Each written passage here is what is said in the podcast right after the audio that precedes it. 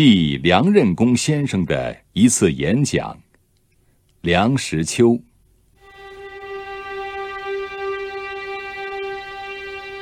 梁任公先生晚年不谈政治，专心学术。大约在民国十年左右，清华学校请他做第一次的演讲，题目是《中国韵文里头所表现的情感》。我很幸运的有机会听到这一篇动人的演讲。那时候的青年学子对梁任公先生怀着无限的敬仰，倒不是因为他是戊戌政变的主角，也不是因为他是云南起义的策划者，实在是因为他的学术文章对于青年确有启迪领导的作用。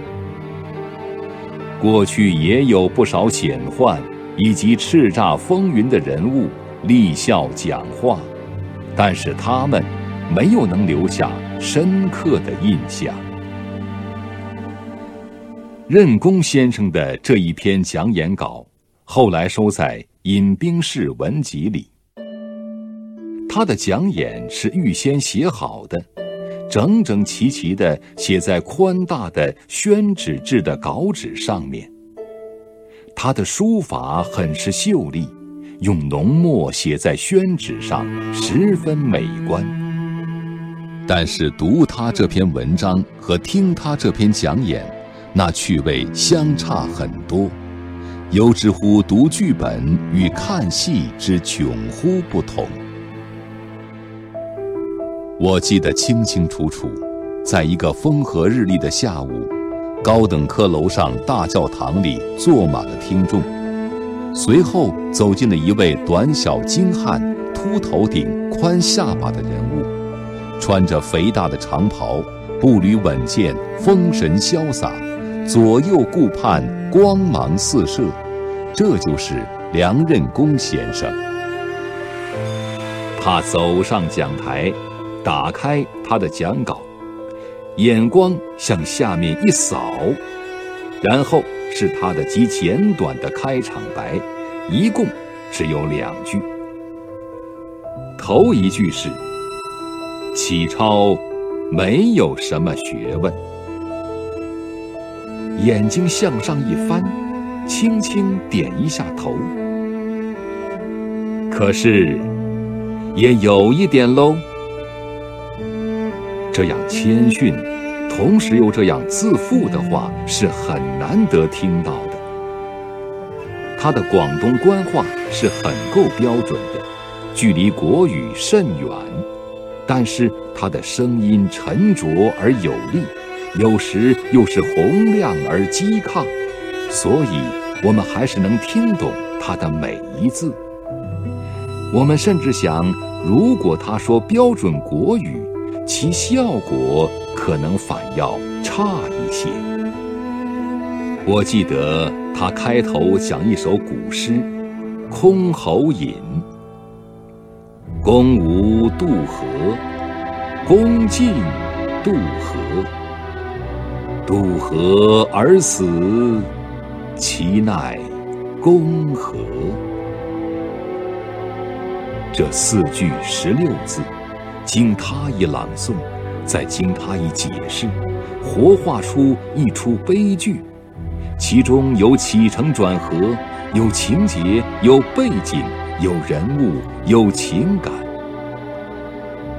我在听先生这篇讲演后二十余年，偶然获得机缘，在毛巾渡候船渡河，但见黄沙弥漫，黄流滚滚。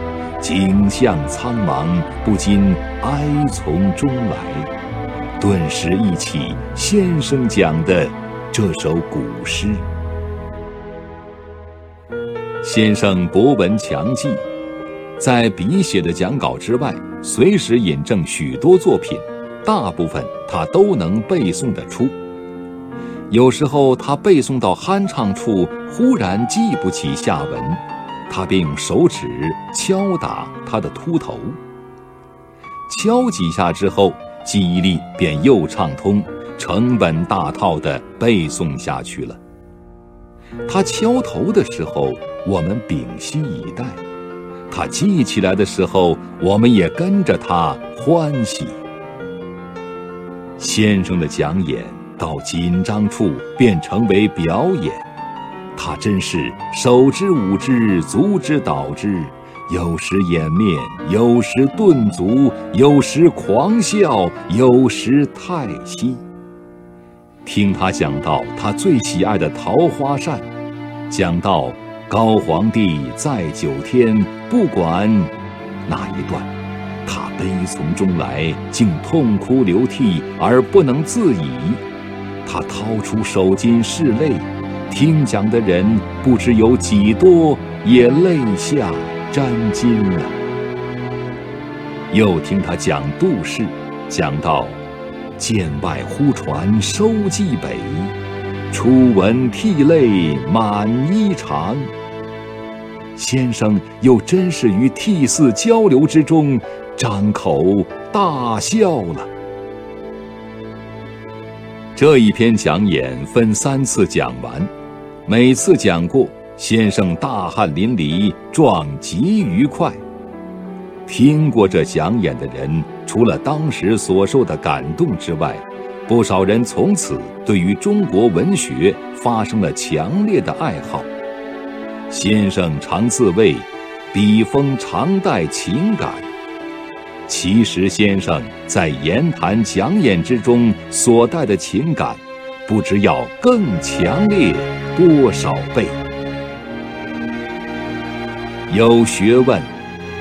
有文采、有热心肠的学者，求知当世，能有几人？于是我想起了从前的一段经历，比而记之。